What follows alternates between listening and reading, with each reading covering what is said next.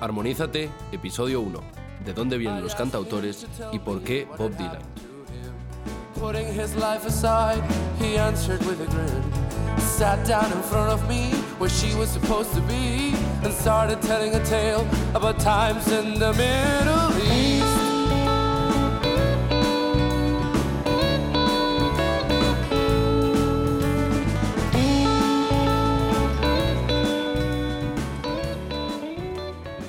El principio solo existía la palabra. Entre la oratoria de Sócrates, la fantasía de Homero, la sabiduría de Maimónides, la profundidad de Shakespeare y el ingenio de Bob Dylan, solo hay una constante, la palabra. La palabra es el método de comunicación más importante de la historia. Hasta la invención de la escritura y el establecimiento de archivos y registros históricos era la única forma de conocer el pasado. Cuando la raza evolucionó y encontró la forma de guardar las palabras en papiros, el desarrollo cultural y emocional se disparó. Siempre hubo filósofos, poetas y dramaturgos que recogían la vida diaria de su pueblo, con sus agobios, sus sueños, sus revoluciones y sus desamores. La evolución de la palabra desde las tablillas sumerias hasta las obscenas rimas de Enrique Iglesias ha dado muchas vueltas. Para lo que hoy nos ocupa, el origen del género de música conocido como de cantautor o cantautora, nos vamos a situar a principios del siglo XX. Hoy en día se entiende como un cantautor a una persona que escribe y canta canciones, acompañándose de un instrumento, generalmente piano o guitarra, aunque las posibilidades son infinitas. En aquella época la costumbre no era escribir canciones originales, sino interpretar melodías tradicionales, muchas veces transmitidas de forma oral. Cada país tenía sus géneros de música popular. En Argentina el tango, en América la música de baile, en Europa del Este la polka, en España la zarzuela y el aranjuez de Rodrigo, que diría Sabina. Por supuesto que se componían obras nuevas, pero era muy raro hacer carrera siendo intérprete y compositor. Seguro que os suena Timpan Alley. Timpan Alley, entre la Quinta y la Sexta Avenida en Nueva York, era el lugar en el que vivían y operaban los compositores y publicistas de canciones durante el auge creativo del siglo XX. De allí del puño y letra de muchos genios anónimos salieron canciones que recorrerían el mundo entero gracias a la interpretación de personajes como Billie Holiday, Frank Sinatra o Nat King Cole. George Gershwin, junto a su mujer Ira, es quizá la figura más emblemática de la era, habiendo sido uno de los pocos compositores en obtener un reconocimiento mediático. Pero llegó el jazz, el swing, creció el blues y seguían sin existir lo que hoy conocemos como cantautores.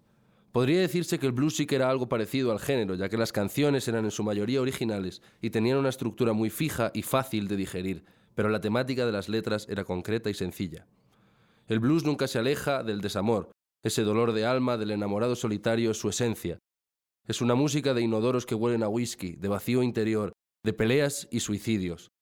La profundidad temática del blues queda muy lejos de la amalgama de matices que uno encuentra en la Eneida o Hamlet.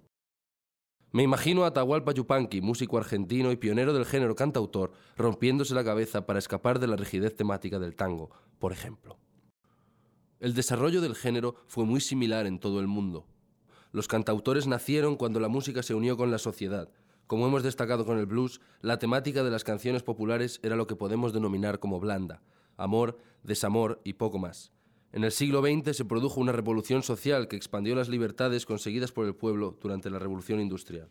Esta revolución trajo consigo una libertad de crítica desconocida hasta el momento, críticas al sistema, críticas a los poderes políticos e incluso crítica a la sociedad misma. Los temas se ampliaron y la censura, asfixiante a principios de siglo, fue repudiada lentamente por todos los países democráticos hasta casi, casi desaparecer.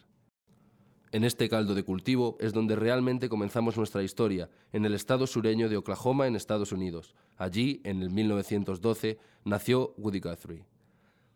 Woody Guthrie fue la figura que en, el mundo anglosajón unificó el blues, el swing y las baladas. Ojo, con baladas no me refiero a canciones lentas románticas, sino a las historias de forajidos, jueces y sheriffs que había recopilado el gran Alan Lomax durante los años 30 y 40. Esa recopilación, conocida como American Ballads and Folk Songs, es el embrión del que surgió todo lo demás, desde John Lennon hasta Shakira, pasando por Fangoria, Juan Luis Guerra, El Canto del Loco y Eminem. El invento entre comillas de Guthrie fue meter todos los ingredientes en una olla, la estructura del blues con sus 12, 8 y 6 compases, el concepto creativo detrás de las baladas de los forajidos con su narrativa y su tercera persona del singular, y la realidad diaria de la clase obrera de un país que tras las dos guerras mundiales se había transformado por completo.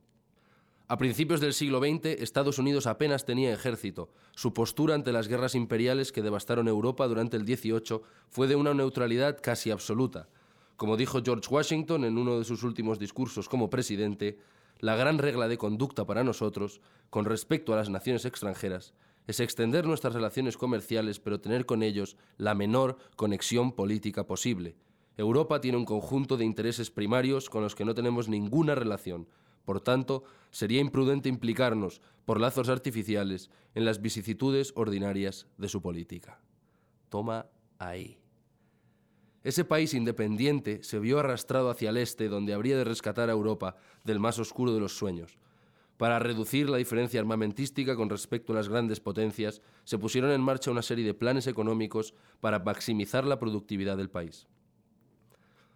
La guerra creó mucha riqueza en Estados Unidos y facilitó un periodo de bonanza para la clase media que ya no existe, pero que en su momento fue conocido como el sueño americano.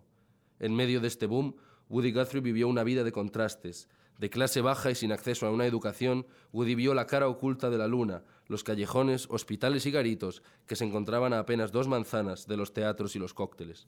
Lógicamente, el boom no llegó al 100% de la población y él fue uno de los menos afortunados. Absorbiendo esta desolación, comenzó a fabricar canciones protesta, historias sobre jóvenes que no volvieron de Alemania, imágenes tristes con el ferrocarril y la luna de fondo. Volviendo a lo que decía al principio, fue una expansión temática, algo así como la creación de un nuevo color para la pintura. Estas canciones hablaban del hoy, del coste de la comida, de políticos dementes, de un amor roto por imprevistos económicos o diferencias sociales. Las que más penetraron en el subconsciente popular fueron canciones patrióticas o sobre la guerra, como This Land is Your Land, Esta tierra es tu tierra, o Tear the Fascists Down, Acabemos con los fascistas. Coincidió además el clímax creativo de Woody con el apogeo de los sindicatos, reforzados tras la guerra, donde vieron reducida su autoridad en pos de la victoria sobre Hitler. Sin llegar jamás a un nivel de fama relevante, Woody Guthrie era más una figura de culto que una estrella. De hecho, Pasaría sus últimos años hospitalizado a las afueras de Nueva York, olvidado, hasta que le rescató Bob Dylan. Pero antes de cerrar el círculo, conviene destacar que este proceso fue el mismo que vivieron muchos países que también tuvieron a su Woody Guthrie. En Argentina, Atahualpa Yupanqui, Mercedes Sosa y Charlie García. José Alfredo Jiménez y Chabela Vargas en México. En España, Lola Flores o Los Bravos. Jacques Brel o Brassans en Francia. John Mayall y Alexis Corner en Gran Bretaña. Básicamente fue un movimiento cultural de asimilación y renovación de lo viejo. Todos estos artistas absorbieron lo tradicional, pero se liberaron de su rigidez, utilizando las nuevas libertades para hacer análisis crudos sobre el mundo que les rodeaba. Como es lógico, esta confluencia de fuerzas creó cosas nuevas, géneros nuevos, como el rock and roll, el funk, el rock sureño, la música disco, y así hasta llegar al reggaetón y al trap. Si uno sigue el hilo que empieza con Guthrie, Mercedes Sosa o George Brassens hasta el año 2020, acaba en Taylor Swift y Kanye West. Musicalmente la evolución es y será inacabable, pero el formato del género canción está establecido desde hace 60 años. Las posibilidades estructurales de una canción no son infinitas, como sí pueden serlo las combinaciones de acordes o las melodías. El oído humano, aunque es muy poderoso, se habitúa a las cosas y la estructura de la música popular no ha cambiado mucho desde que los Beatles publicaran el disco Abbey Road. El éxito de los Beatles fue que encontraron varios modelos de canción, como si fuesen plantillas, que suenan bien de forma natural al cerebro. A partir de estas plantillas se ha expandido la música en diferentes direcciones, pero todos los rockstars, raperas y reggaetoneros le deben su vida a estos artistas. ¿Y por qué Bob Dylan?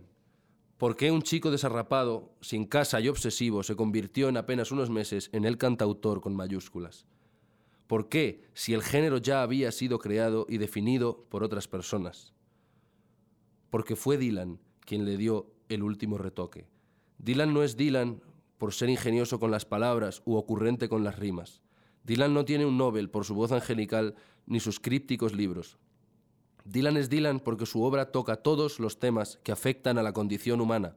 Su trabajo ha explorado la pobreza, la riqueza, la avaricia y la dicha. Ha dado lecciones históricas sobre la guerra civil americana y reimaginado el hundimiento del Titanic mucho mejor de lo que nunca lo hará Hollywood. Ha hablado de cardenales, mafiosos, poetas griegos y hasta Napoleón. Ha sido creyente, devoto, ateo, cínico, exasperante y optimista utópico. Si lo que ocurrió en los años 60 fue que se expandieron los límites temáticos y estructurales, Dylan fue una supernova. Un motivo también muy importante de su ascenso fue que conocía la tradición mejor que sus contemporáneos. Había estudiado las recopilaciones de Lomax y la obra de Guthrie incluso antes de llegar a Nueva York. Siempre fue respetuoso y, cuando le fue posible, se aseguraba de contarle al mundo de dónde venía en lo que a sus influencias musicales se refiere. Musicalmente, Bob Dylan no es un innovador. En sus primeros años, su show consistía en su voz acompañada de guitarra acústica y armónica. Después se consiguió una banda y aunque hacían un rock bastante enérgico, no era muy diferente a la propuesta de los Rollings o Elvis Presley diez años antes. Pero ha explorado más temas que nadie y lo ha hecho con brillantez en bastantes ocasiones. Ha reflexionado como Sócrates en License to Kill, licencia para matar, sobre el precio de la vida y la autoridad moral necesaria para acabar con ella. Ha sido un viajero como Ulises descubriendo el mundo en Desolation Row. En In the Garden, en el jardín, ha cuestionado su fe y la de toda la humanidad, preguntándose dónde están los límites y la virtud, como Maimónides. Ha mezclado historias, como el Romeo y Julieta de Shakespeare, para contar a través del amor cómo funcionan los celos, la envidia y la venganza en Brownsville Girl, la chica de Brownsville. Lo ha hecho todo sobre los hombros de gigantes de la música y la literatura, manteniendo con vida sus avances y popularizándolos a nivel mundial. Todos los cantautores y cantautoras que tratan la letra con especial cariño se fijan en Dylan, y eso no es cualquier cosa. Su obra es un códice de recursos, técnicas y posibilidades que no se acaban. Dylan es Dylan por unificarlo todo y llevar el género canción hasta el límite. Con él, con una canción suya dedicada a Woody, despedimos este primer capítulo de Armonízate, una serie en la que espero hablaros de curiosidades, historias y canciones que me inquietan. Espero que os haya gustado, mi nombre es Arcadio Falcón y esto ha sido Armonízate. Un saludo. I'm out here a thousand miles from my home. Walking a road, all the men have gone down. I'm seeing your world of people and things. Your paupers and peasants and princes and kings. Hey, hey, Woody Guthrie, I wrote you a song about a funny old world that's coming along. Seems sick and it's hungry, it's tired and it's torn.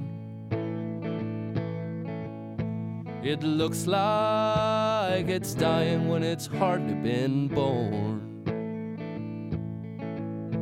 Hey, hey, Woody Guthrie, I know that you know all the things that I'm saying and many times more. And I'm singing you the song, but I can't sing enough. Cause there's not many men have done the things that you've done. Here's the Cisco and Sonny and Lead Belly too. And to all the good people that traveled with you. Here's to the hearts and the hands of men that come with the dust and are gone with the wind. I'm a leaving tomorrow, but I could leave today. Somewhere down the road someday. Very last thing that I'd want to do is to say I've been hitting some hard traveling too.